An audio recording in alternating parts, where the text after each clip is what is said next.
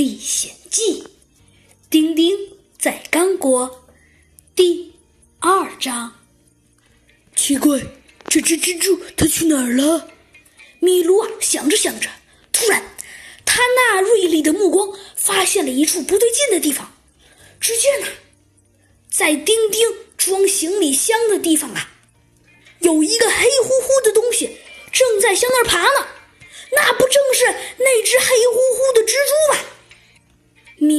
二话不说，他一下子呀就爬进了丁丁的行李箱中。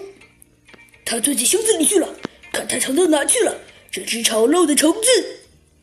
但是很快呀，米卢的神情可就不像刚刚那样了，因为呀，他一不小心把丁丁装在行李箱里的玻璃打坏了。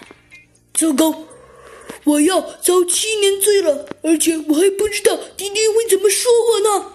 米卢啊，看着地上那已经碎成无数片的玻璃，不知道该怎么办好了。